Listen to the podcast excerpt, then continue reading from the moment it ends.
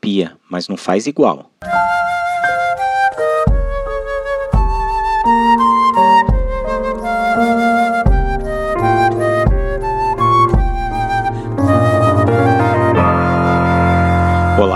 Eu sou Heitor Martins Oliveira e esse é o podcast da Oficina de Criatividade Sonora, um projeto de extensão da Universidade Federal do Tocantins. Saiba mais seguindo o nosso perfil no Instagram, ocres.ft, e lendo o blog teatrodeinstrumentos.blogspot.com. Em nosso encontro mais recente, o primeiro ponto da pauta foi o comentário do experimento anterior, intitulado Mas Quando Já.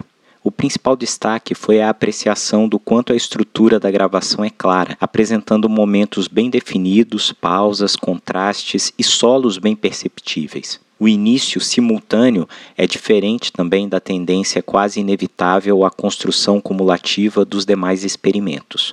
E o clima de brincadeira que se instaurou durante a sessão de improvisação abriu espaço para algumas imitações sonoras, como de sons de animais, que serviram como gancho para o experimento dessa semana. E é sobre isso que o Woodson vai comentar um pouco para a gente.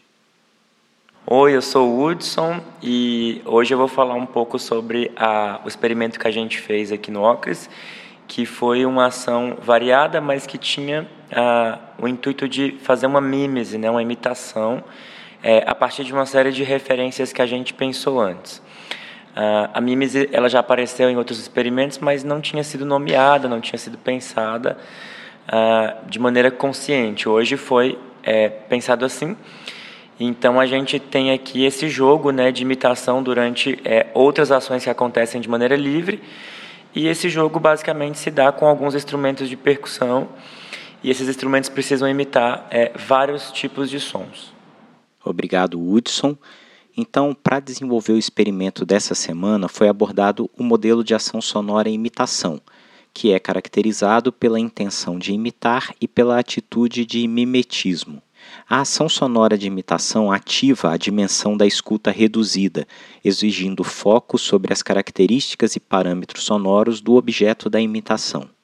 Para desenvolvimento da ação sonora de imitação, pode-se ter como referência um som presente no ambiente ou imaginado pelo participante. Um ponto curioso sobre este modelo de ação sonora é que o mimetismo fundamenta-se na capacidade de imitar. Entretanto, seu objetivo muitas vezes é de ocultação ou decepção.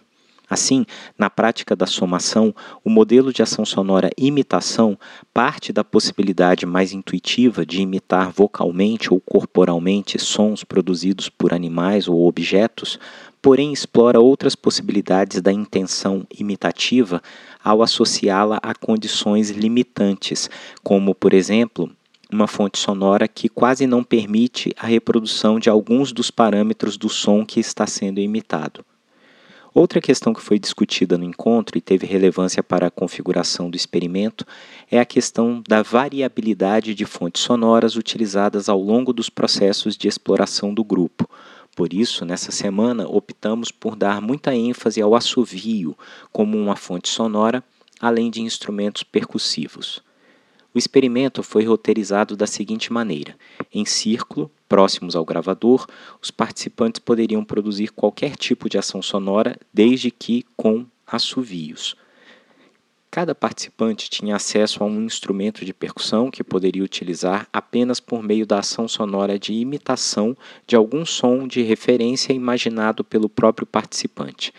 Ao considerar concluída sua utilização do instrumento, o participante deveria depositá-lo no centro do círculo. Quando todos já tivessem depositado seu instrumento, o experimento se encaminharia para sua conclusão. Fiquem agora então com os resultados de um experimento sonoro colaborativo presencial realizado no dia 25 de abril de 2023 no Laboratório de Música e Sonoplastia, localizado no Bloco B, Sala 7 da UFT Palmas com participação de Andrei Tamarose, Hudson Ralph, Jennifer Miranda, João Carlos Parente e Weasley Júnior. Direção: Heitor Martins Oliveira.